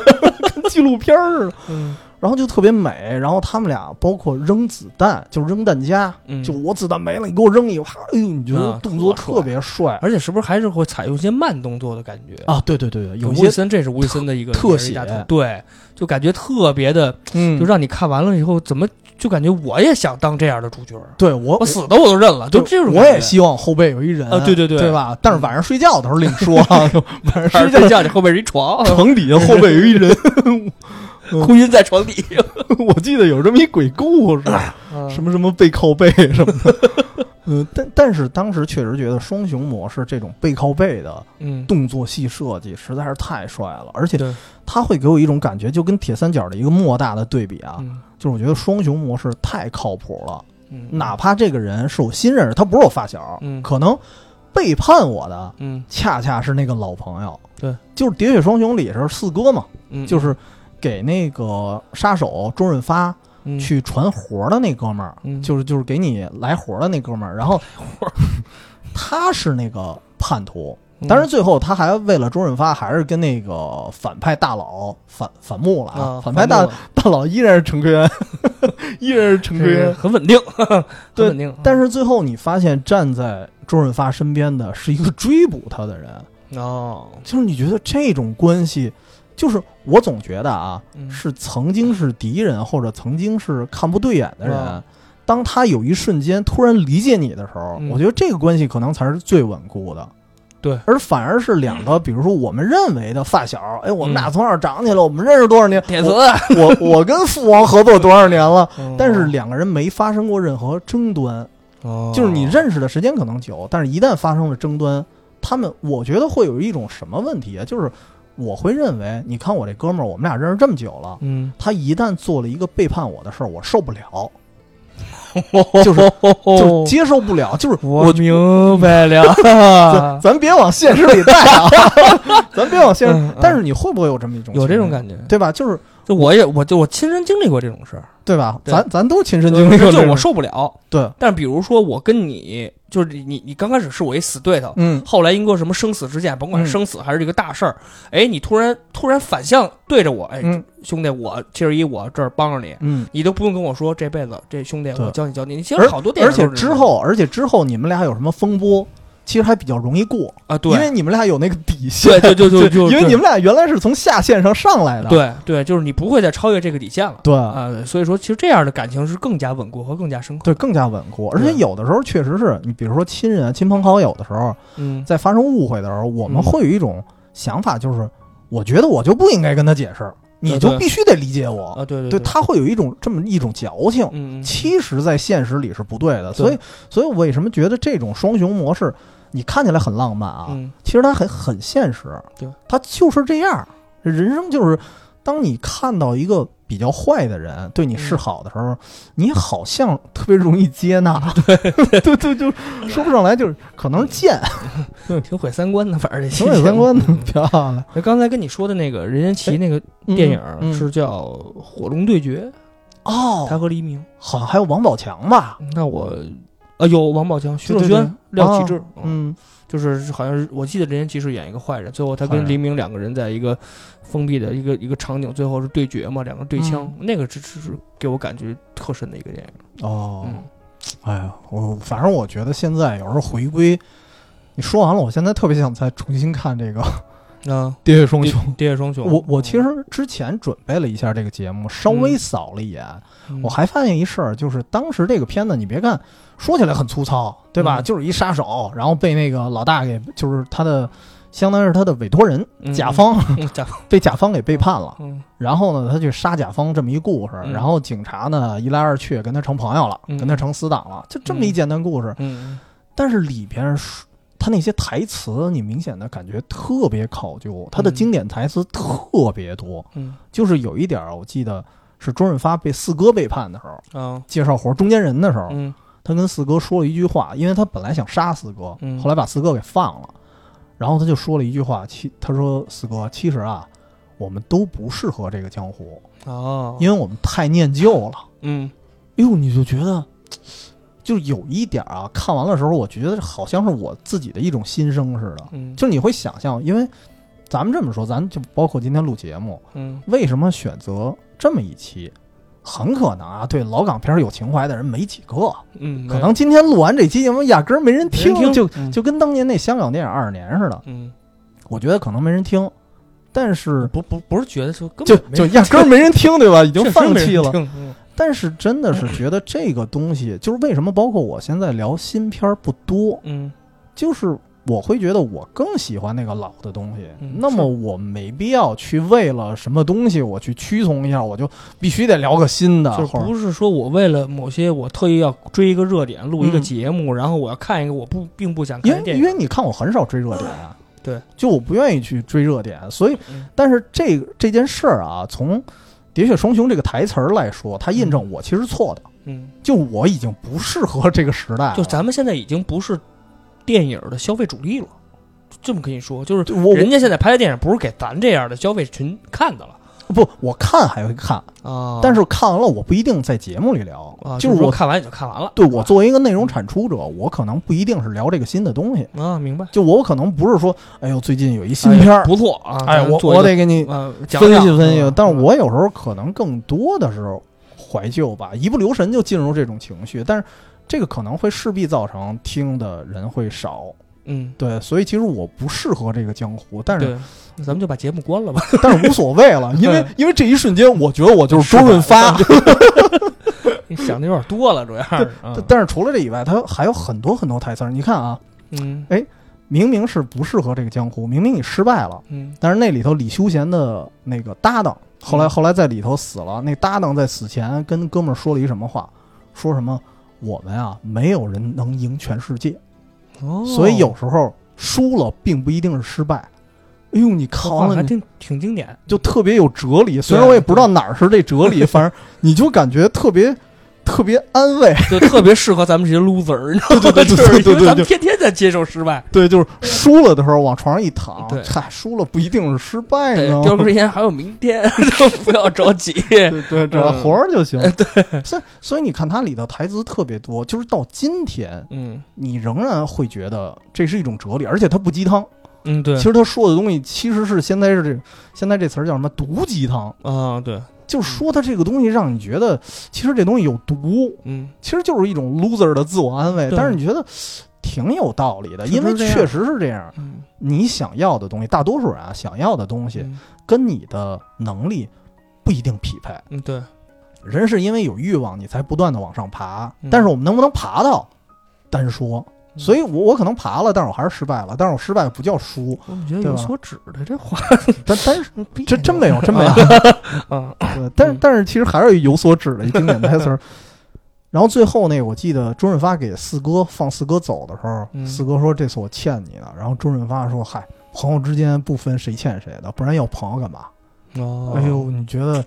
就是他为什么选择原谅四哥？嗯，这个戏是周润发自己加的戏，哦，就是这个片子啊。首先说《喋血双雄》拍的时候啊，嗯，当时吴宇森陷入窘境了，哦，一没钱，二是跟啊，这是跟徐克真正交恶了。哦，这事儿当时是周润发为了吴宇森嗯，也跟徐克交恶了，哦，因为徐克实际上是曾经扶持过吴宇嗯我森，知道然后这俩也是哥们儿。嗯，对，然后因为就是拍当年那个《英雄本色》的时候，后来有一点交恶，然后嗯拍到这个片子的时候，觉得理念完全不合，嗯大家就大家就各奔东西江了湖再见。嗯嗯然后这时候周润发相当于是，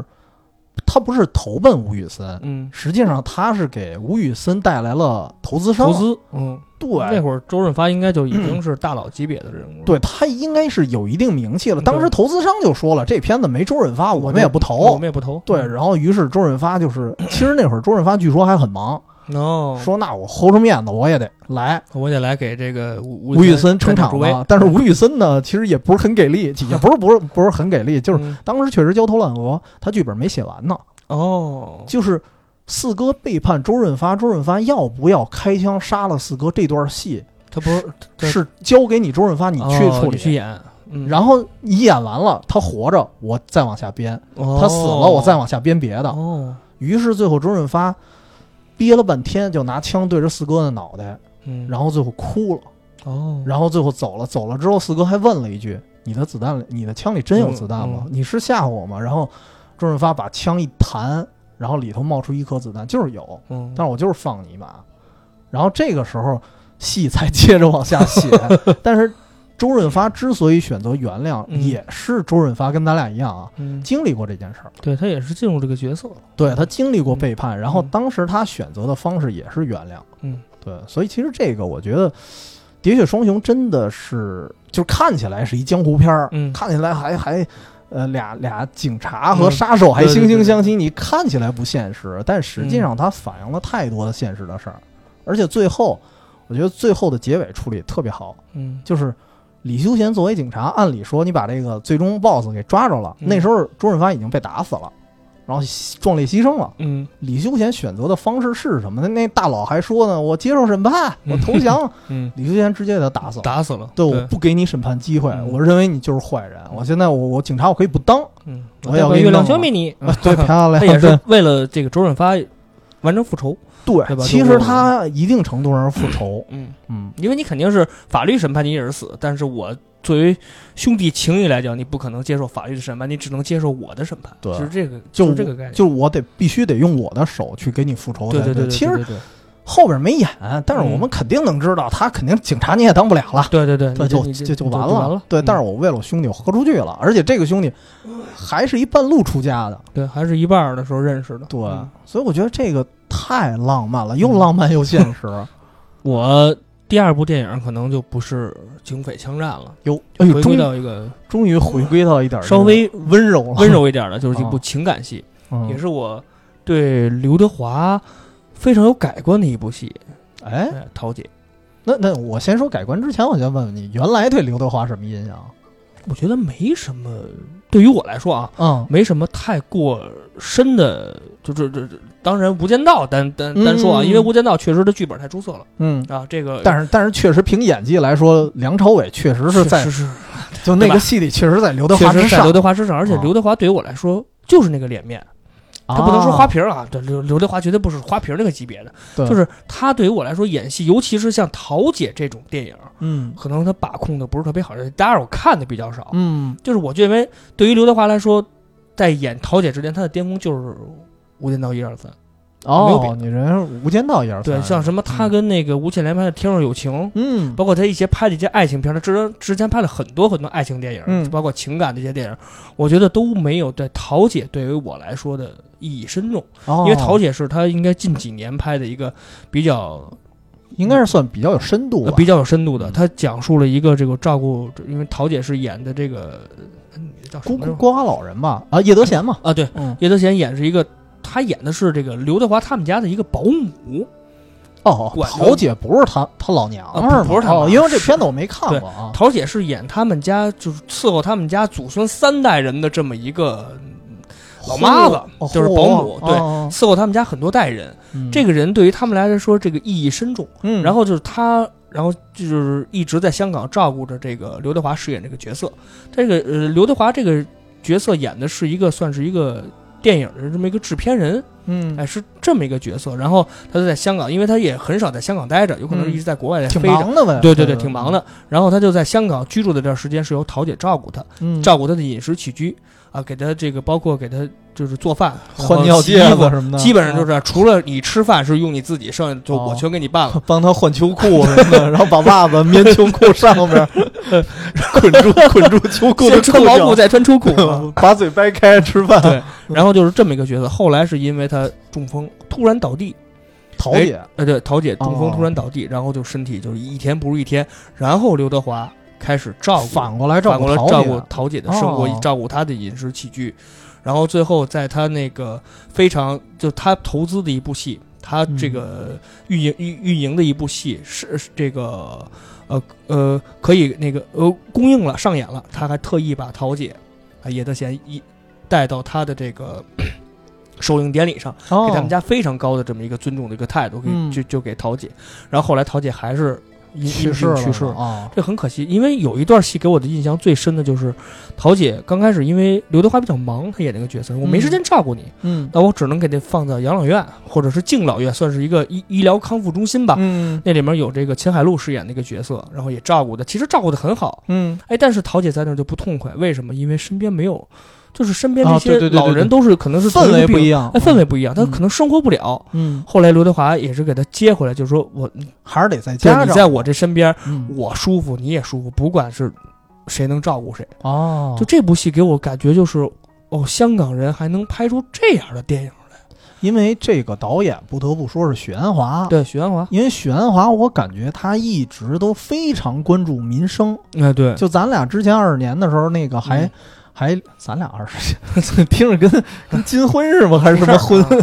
嗯，就是之前聊那个香港电影二十年的时候，嗯，呃，聊到一个天水围呃的，日与夜，夜，嗯，对，那个里面它就是关于天水围这个这一片区域里嗯小区里人民生活的一个故事，就是他好像特别关注民生，嗯特别关注亲情啊、爱情、友情这些。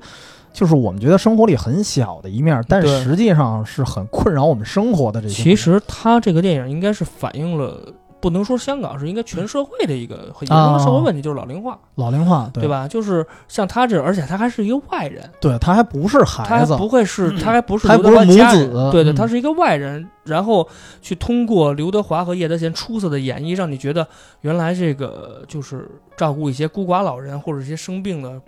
包括或者一些阿尔茨海默症，就相当这一类人群，照顾他们的饮食起居，对于当年的那个社会问题是多么的严峻，也是多么的重要。对，其实我觉得反映出这样一个问题，另外就是不得不说刘德华在那部戏的演技确实太炸出裂色了。了是吧？对对对对对，哦，就是他演一个，嗯，可以说是呃，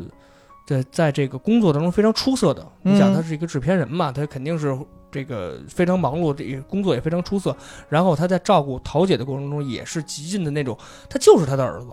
没有说是我是主你是仆那种感觉，哦哦哦从来不会让你在电影里有这种感觉。嗯就刚开始可能是刚开始桃姐还给他做饭的时候，然后他连话都不说，桃姐嗯给他每次端一样菜以后，他就这么自己吃饭，也不会顾及谁的感受。当桃姐真病了。嗯，他才回忆起，就是原来我从小到大，在这么多年啊，三十多年的生活，就是桃姐一嗯哦个、人。还有一个闪，回是吧？他不是嗯他不是那种就是在电影画面给你反馈的闪回，嗯，就是我个人想的，就是哦，刘德华那个角色应该是这这么咱想 自己脑 补的。的，外外了一下，就是我觉得就是刘德华从鲁迅说：“我没说过这话。就是从刘德华演的这个角色，你突然能感觉到，就是他嗯对明于白哦桃姐的那种感感受”。 就可能人病倒了，突然有一种意识，他不是刻意的用记忆的画面去演对，就是你哦刚开始照顾我，那现在好，OK，我现在回来照顾你，哦嗯就这种感觉，呃给给我的感触太深了。所以我觉得那会儿我对刘德华，对于这种演技，就对于这种电影的这个呃表演尺度和他的演技有嗯、有一个质的这种飞跃和看法。啊还确实是、嗯因为以前咱不得不说，刘德华的形象，首先演技没毛病，啊但对是你不能说他演技有 问题，绝对不算演技炸裂的。啊，对，我觉得跟很多演员比起来，他的演技没到，比如说跟周润发、周星驰、啊这些人比起来，嗯确实是稍差一点儿。你包括跟梁朝伟，其实在，我我觉得确实也也有哦差都异，都是有差距的。对，但是也可能啊，也可能是他的角色设定问题。啊，对，因为刘德华那张脸确实那哥几个比不了的，这咱说对，因为他确实实帅，对然后所以给他的角色相对来说正经一些。你对你我我举一例子，比如说什么呀？那个当时的赌侠，哦赌神的续作哦《是赌是侠是》，这里头来的是谁呀？一个就是周星驰，啊，周星驰演赌圣嗯，然后他演赌侠。但是你感觉他戏全被周星驰抢走了，对，但是没办法，不是他演的不好，嗯，是他那个角色设定说定就这样，相对来说是一个，呃，古他虽然演一古惑仔啊，嗯，但是他是一个相对周星驰那个角色来说，还是一个比较正经或者正常人，那对因为周星驰在那里完全是一个会特异功能，同时是嗯搞笑担当，对对，所以会显得他特别抢戏。但实际上，你不好说刘德华演技好坏，嗯，因为他的角色设定在那儿。但是像你说的，桃姐在这里面，她会有一些人物的变化呀，嗯然后包括在那种特别强的压力下，我还得出差，我还得工作，嗯同时还得照顾一个基本上半瘫的老人。嗯对那个状态，如果能演出来，觉得对演技绝对是一个挑战，或者说他对演技是一种发挥啊。对终于我有用武之地了，而且我觉得也可能跟年龄有关，因为那会儿嗯那个刘德华的岁数确实是也就不像嗯九十年代那肯定没法比，二十年以后对他对于这个呃情感的一些把控和他对于这个他对于这这种电影的那个把握尺度来说，肯定会有一个质的飞跃。嗯所以我觉得那个时代正好他演一个那个岁数，刘德华演一个这个电影是非常适合合适合适的对合适啊。所以在《桃儿姐》之后，我可能还真没看过能让我如此感动的就类型的情感的电影，哦，很少，只能说很少。有可能咱看的嗯有可能少也就没怎么 看过。对，嗯，就是为了这期节目专门抖音上看的 我今儿又重温了一遍啊哦，。还真 没有没有没有，就是是因为我是要跟你做这个节目的时候，我我之前看过一一一到两遍这个完完整的电影，嗯，后来我是跟你做这个节目之前，我又再重新补了哦，三这遍。这电影本身你还看了不止一次。啊，对对对，哎，我发现现你好像有一毛病，就是就是我喜欢的电影，喜欢的我无限电影看。哦无限看。对对对，就有时候我会自己看完，我觉得这电影特好，哦跟媳妇儿再看一遍。哦我说这种或者她不爱看了，没准我还又又自己再看一 遍，对就这种他感可觉。能压根儿就不爱 看，就就是陪着你，而且讲的是啊什么呀？这是就为了跟我老公坐会儿。嗯哎，其实其实你这么说，我对于港片儿的感情有一些啊，我为什么排出 top 几？ 嗯，就这几个 top 啊，就是比如说《纵横四海》嗯也是一样，就是我能反复看好多次的。嗯对，然后其实我还想搁一个，但是我觉得可能偏新一点儿了，嗯所以因为因为新的靠你，我嗯其实想说《大话西游》哎呦我的妈大话西游》我是反复看了好多其次实，但是大话西游》我也想搁进去，但是实在是对对对，实在是没空间了。对对对对所以其实真的 top 三，今天咱们是为了节目的需要啊，嗯嗯以后有机会，今天算是一抛砖引玉，嗯，有机会有一些特别好的电影，我们会挨个儿再说。下回再说 top 十的时候，你提前告诉我一个月，告诉我先准备着，要准不备然可能忘了。不是，嗯其实有时候说着说着就出来了。对，嗯，然后而且你刚才已经提到了嗯《天若有情》，对吧？啊刘德华的，这绝对是我 top 三之一了。这今是天准备陈木嗯胜作为导演的第一部对首部他导演的作导品演。作品。这个片子说一下阵容啊哦这是你的 number three 了。 ，top 三之一了。哦，这 top 是三之一评价很高了。嗯评价特别高，是因为我在二零一二年的时候重新看了一次。为什么在那个时哦间点看？嗯是因为那会儿追你刚刚分手，好像我记得没记错呢。刚呃不不不不，那时候马上迎来新崭新的爱情，哦呃，嗯然后很但是无聊也,、啊也在同年分 手了。呃，但是嗯那个时候是因为我当时有一个误会， 嗯呃，我一直认为，因为《天若有情》啊是有一个非常非常经典的结尾嗯，是什么呀？我先说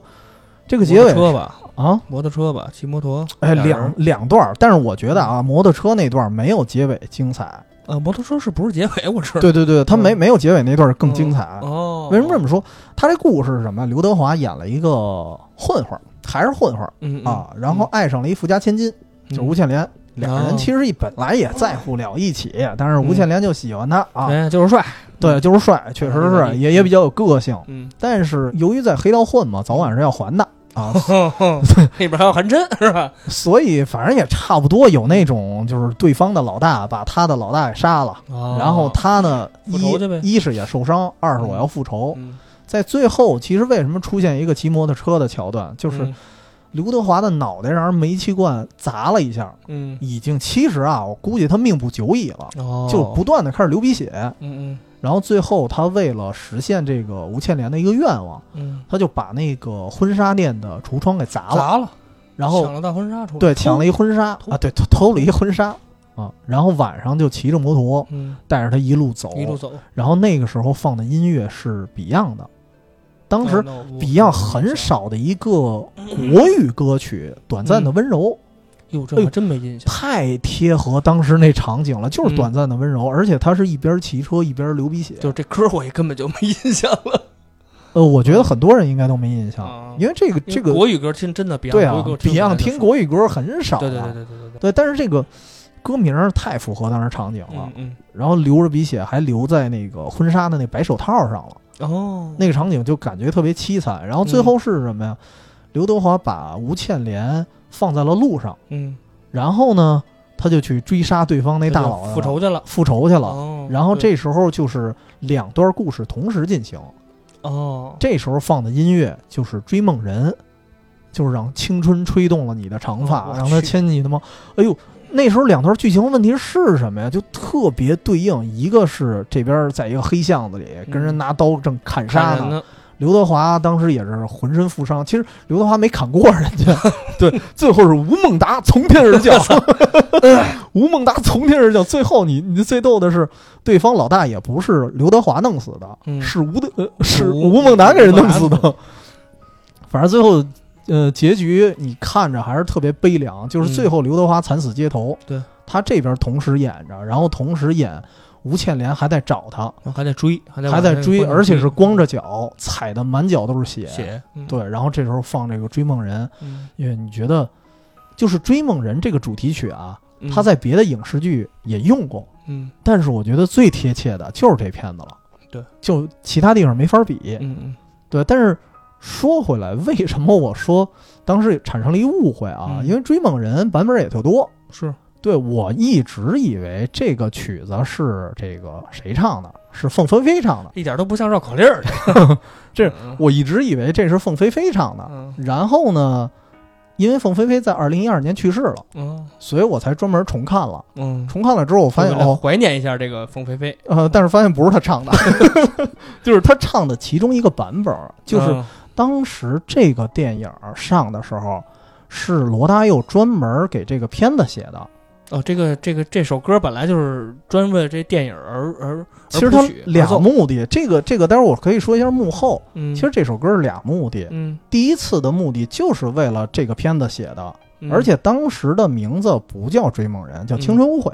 哦，就是他那歌词儿的其中一段嘛。嗯对，然后呢，当时另外一人唱的，然后这个版本其实已经很好听了，因为配合嗯刚才那个画面。嗯然后过了一段时间，因为这个片子大概是九一年左右吧嗯嗯，拍刘的德。华很青涩，嗯然后问题是，罗大佑的一个好朋友嗯，三毛，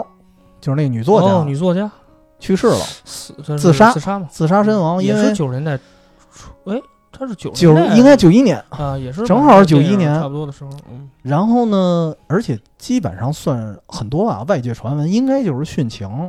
嗯，就是她有一个男朋友是那个西班牙人吧，还是哪儿人好像是还是反正荷兰人，外国我忘了，啊反正叫是叫外国荷籍，西。嗯嗯，那哥们儿是潜水的时候淹死了，哦，然后所以呢，这个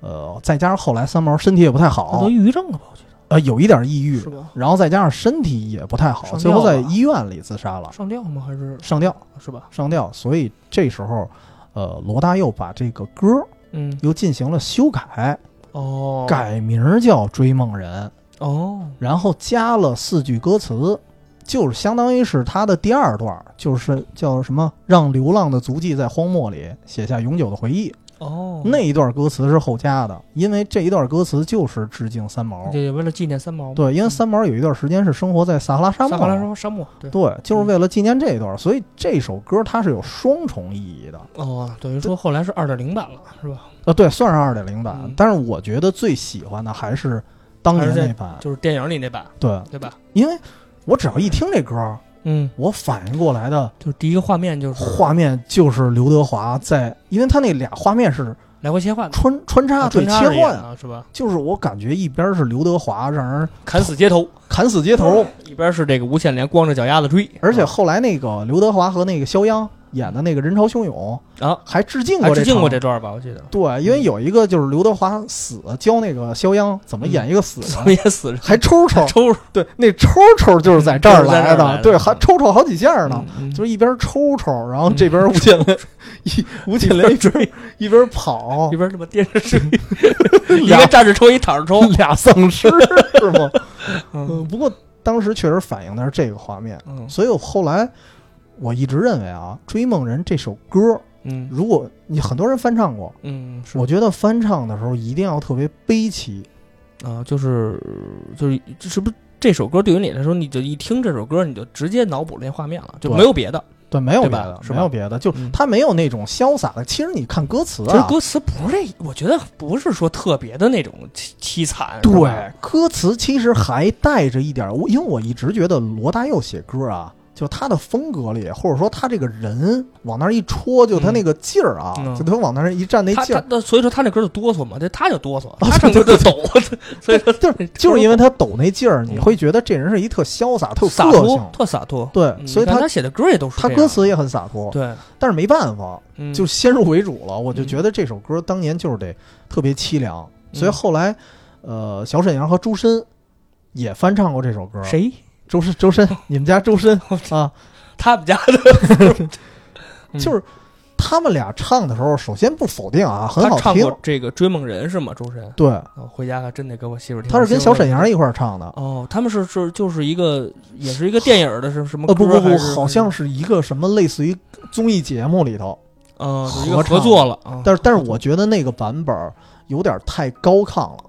哦就是首先这俩人的歌喉我不否认，哦，他俩的水平应该是不哦，我记得好像是是是小沈阳参加过什么一个类似于嗯唱歌的节目，有可能是有对，但是但是我还是接受不了这风格。对，因为这歌是不是都应该是独唱啊，对，我也觉对得吧独唱合适。对吧？而且你想吧，就就是咱不说这个周深和小沈阳的这个水嗯平，咱咱暂且不论，嗯但是他们俩，你看他画面的时候，就听他们这唱，有可能你回忆不了那个画面，跟你这画面它回不出搭来，，回不出对来吧？。就你听他俩这声线，但然后跟那但个是画说面实可能话是，说对实不话上，的，周深唱的那段儿，我觉得还能稍稍回忆点儿对，是因为因为周深的但声周音深那嗓音他就是那样，有有一点儿女性他化不，是有一点儿，他就是， 对，反正我媳妇儿也不听这无所谓，所以他有一嗯有一点儿柔。对，就他是有一点他能柔听美出来阴柔之美，对所以说你可能还回到那个嗯，电影的画面里，但小沈阳的嗓子一出来，有可能太就打太破高了亢对对了，，就不一样因为了。小沈阳发小小沈阳发尖，周深是阴柔，他他嗯两个是完全不同的两就小沈阳就有一点像，就突然改成陕北民歌 了，就有一信种天游，啊我操！对看我看一眼吧，嗯你就觉得你就觉得他唱这看我看一眼吧这一段的时候，我嗯觉得是是在那个峡谷的峡这谷边儿， 俩人周深在那头，，对拿着那大毛巾招手，然后这吃不吃油泼面，这边敲手鼓呢哎嗯， 嗯，是这种感觉。但是早些年我记得有一个算是民谣歌手吧，后来也没嗯火起来，一个小女孩儿叫白若曦，就嗯她唱这首歌，我觉得合适，因为声音有一点这个像托雷斯那种气若游丝那劲儿， 就半死不活，就是吧让青春吹动了你的手 其。实你想这首歌，呃，就是一放出来的时候，对于看过那个电影的人来说，呃，就是你毫无疑问就直接想到了那些画面对，啊，甭管是最后的那段儿特别那个闪回的那些那个画面，还是刘德华骑着摩托车带着无线电，你甭管是怎么着，肯定是这部电影，这是跑不了的。而而且还还不光是歌词出现的时候，嗯，调儿，光对就调光那前奏一对起来的时候，你就觉得头皮发麻了。对对，就是肯定是被这个当时的这个电影所感染了，嗯毫无疑问的。嗯、但是这个其实这部，我觉得这首歌还真不是说有多么的凄惨，这真的，你看歌词的话，单看歌词，对对对对对对，单看不歌是词，我就觉得他，因为确实啊，我们不得不否认，呃，不不能不能否认，因为罗大佑这个歌原本就是给这个电影写的，啊，对，是对嗯而且这个电影啊咱也说了，陈木胜拍爱情片儿 吧很少，很少，这个电影虽然是《古惑仔》的外皮，黑帮片儿的外嗯皮，但实际上，我觉得他他就是还爱是情把片这个儿。你你想，他这名字这《天若有情》，他这不像对是那种是吧？不像其是实那《种天若有警情匪》系列，其他的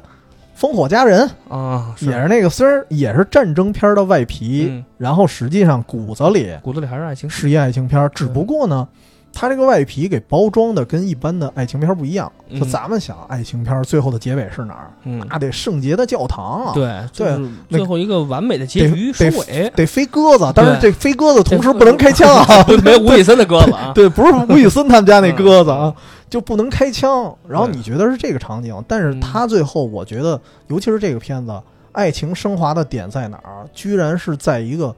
就是一个冒着酒气或者说血腥气的一个雨夜的街头，就嗯倍儿肮脏的一个地方。嗯然后他整个爱情戏升华了，嗯，对就是这个东西我。在当时来讲，也觉得嗯挺少见的。对，其实那个时代能拍出这种电影来，我觉得就就是你想吧，九一年嘛，嗯香港电影给我们的感受，尤其是爱情电影，嗯那甭管是什么类型的电影，嗯，它最后永远是一个特别完美的结局啊，对，嗯才对。喜剧，对吧？尤其是刘德华，因为刚才我们说桃姐的时候说嗯过，刘德华，咱不说演技，就他演的电影一般都是非常正面、嗯非常，阳光的角色。对，他演的最后的结局永远是好的，是积极向上的。但呃其是其实还真不好说，嗯就是因为我是一直我看刘德华那会儿的港港片儿比较多啊，嗯，我觉得可能一半儿一半儿，就是惨的占一半儿，惨的占一半，好的占一半，对好的占一半啊儿吧，因可因能嗯为他演的太多了，就是我看的比较少，就是我认为刘德华演的可能就是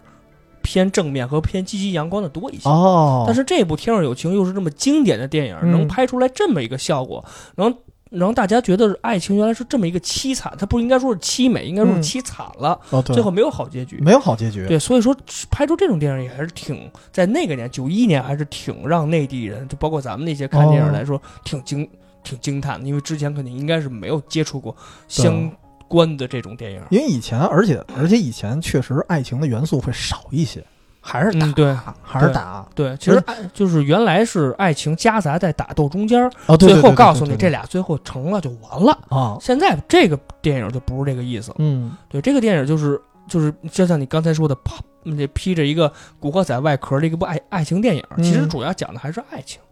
这并不是主要讲的是这个打斗，只不过是人物身份的这没办法，他最后还要有个主线这么插插过去哎。哎，其实你说到这儿，我我又想起来一个，插一个。嗯，差一个套套套四，这不不不不不，这个片子我觉得一般。我嗯说实话，这个片子一般。然后我只是觉得有一个桥段嘛，特别精彩，就是也是刘德华的，嗯也有吴倩莲，但主要的跟他发生这个爱情关系的是关之琳。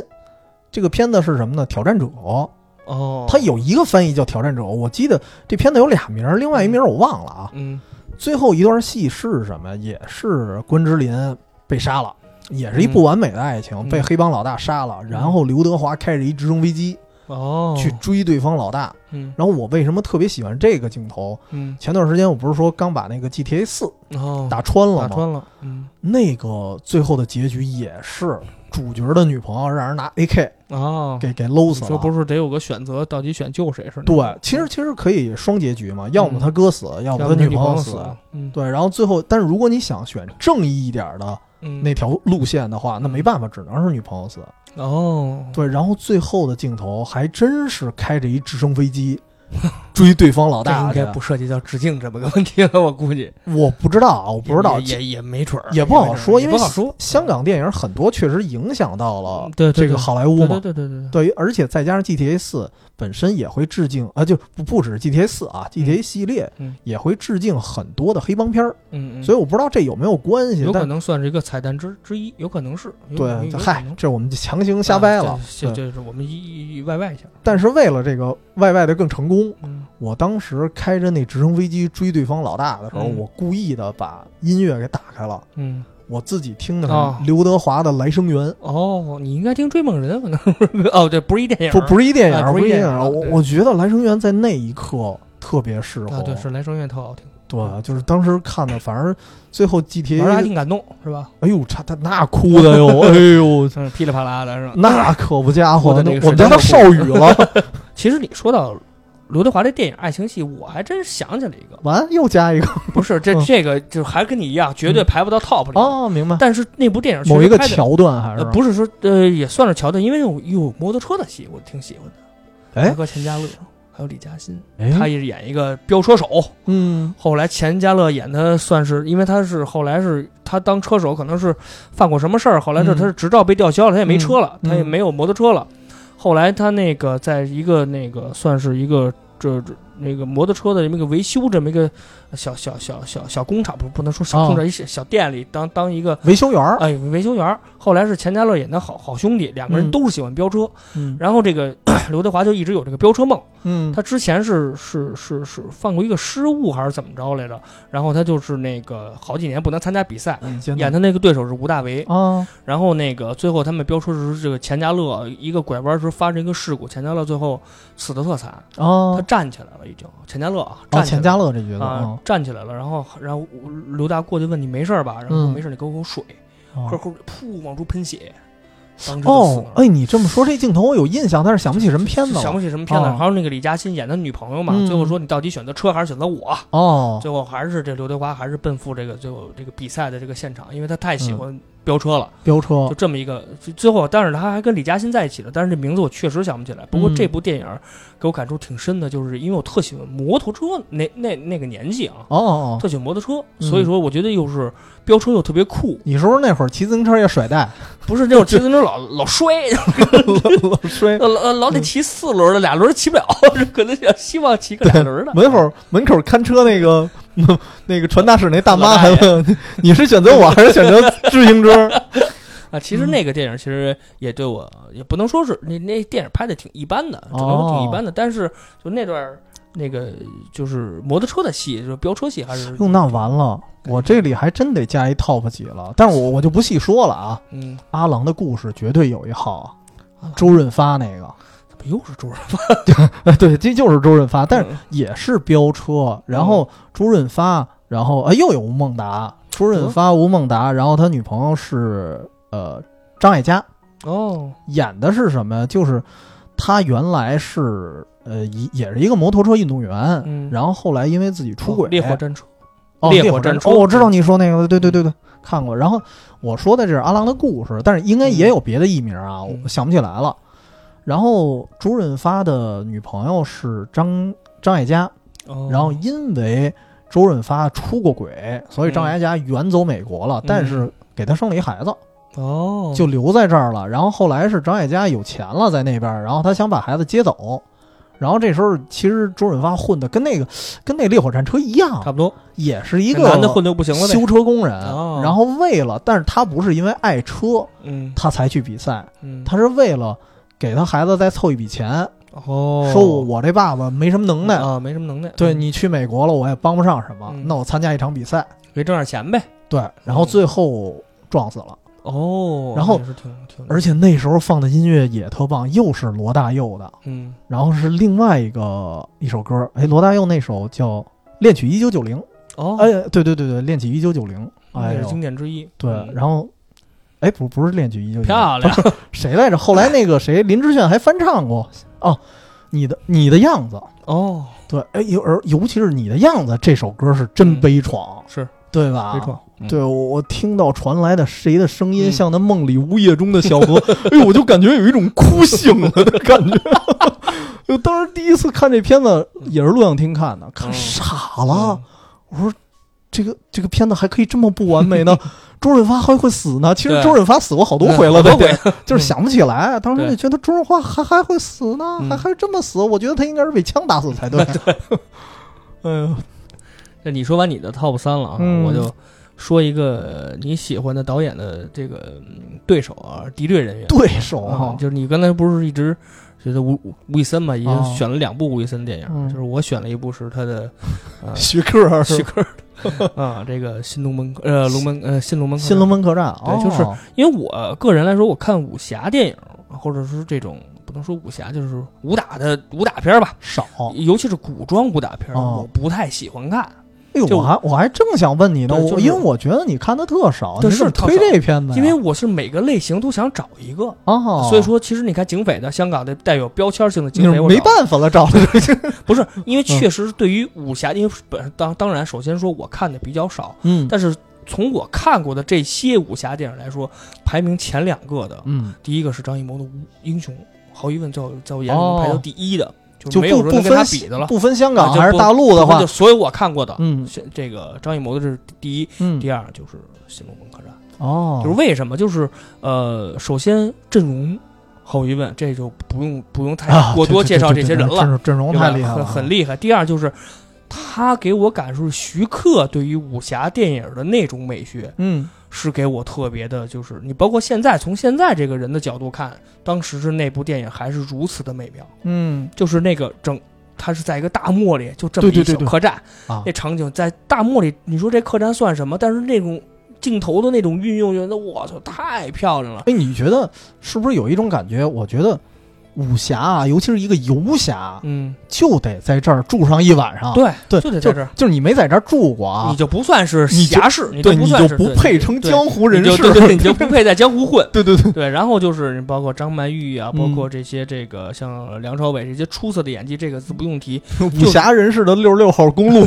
就是对于我来说，我这部电影给我最深的印象，并不是这些人的演技，啊而是徐克对于这个，呃，对于这个整体的个氛围，对整个氛围的把控哦和这个就是那个。在荒荒漠的那个大漠里，就是那个小小的龙门客栈，嗯那个镜头给我的运用，我觉得太美了，哦，还带上真是风是吧？就呼呼对的吹着，这个就感觉那木屋子要倒，嗯，但是在里面儿那个温暖的那个感觉，哎呦，就是来回反差其实特别大，但是它又温暖吧，又危机四伏，有危机。四伏，对吧你就感觉是动不动就要打起来。对，你看吧这屋里哪个也啊哪个都不像像好人， 对，哪个也不像好人。 没有好人，对就感觉这张曼玉就觉得跟孙二娘似的，嗯，动不动就要给他们包了，就那种感对觉。对对对，然后就是。就是这部电影，其实个人觉得，就对我来说，呃，就武侠电影来说，我觉得在港剧里、呃哦港片里，我肯定要排在第一位。排第一的。嗯，对，达尔看的少， 主要是达尔看哎的少。，差不多。你要说老的那种武侠片儿啊东，邪西毒也是，就就是也就是也就是这两个，真是你要是选的话，但是东邪西毒感觉不他一也样，不是说特武侠，他不打，对他不 打，对对，他不所以打说所以说就是最后就是你要说是真打的，又是那么出色的，真嗯只，有这个。哦，还真是其实说着说，我又突然想起《啊。金玉满堂哎呀》，，真没搁进去，你对就对是实在是没办法了，因实为在你要没说办每一个戏找一个类型，那只能是他。对，对，在《金玉满堂》对于我来说也是太精彩的一部戏，就可以说是美食作品里头。当然那时候咱不叫金玉满堂，咱就叫啊满满汉就满汉全席。席嘛，到嗯现在我也叫他满汉全席。对对对对，啊习惯性的。对对对，啊，但是就是那部片子拍完到现在，甭管是什么谢霆嗯锋，好像又拍了一个什么新的那个什么满满汉全席，就嗯那个，嗯就甭管是所有的片子，没有说在那能超越那部电影的，对，绝对是没有的。我觉得，所以其实咱们这也算是抛砖引玉吧。对啊，今天说的首先非常局限，因为嗯是我们自己记忆中，就是我们儿时的那些原来的对留留下的一些烙印吧。老电影的那些，然后留留下的一些标签儿，嗯其实也不算老电影儿，就是从过去到现在我们看的一些片子，然后它综合起来形成的这些标签儿，对，然后包括综合起来我们看的一些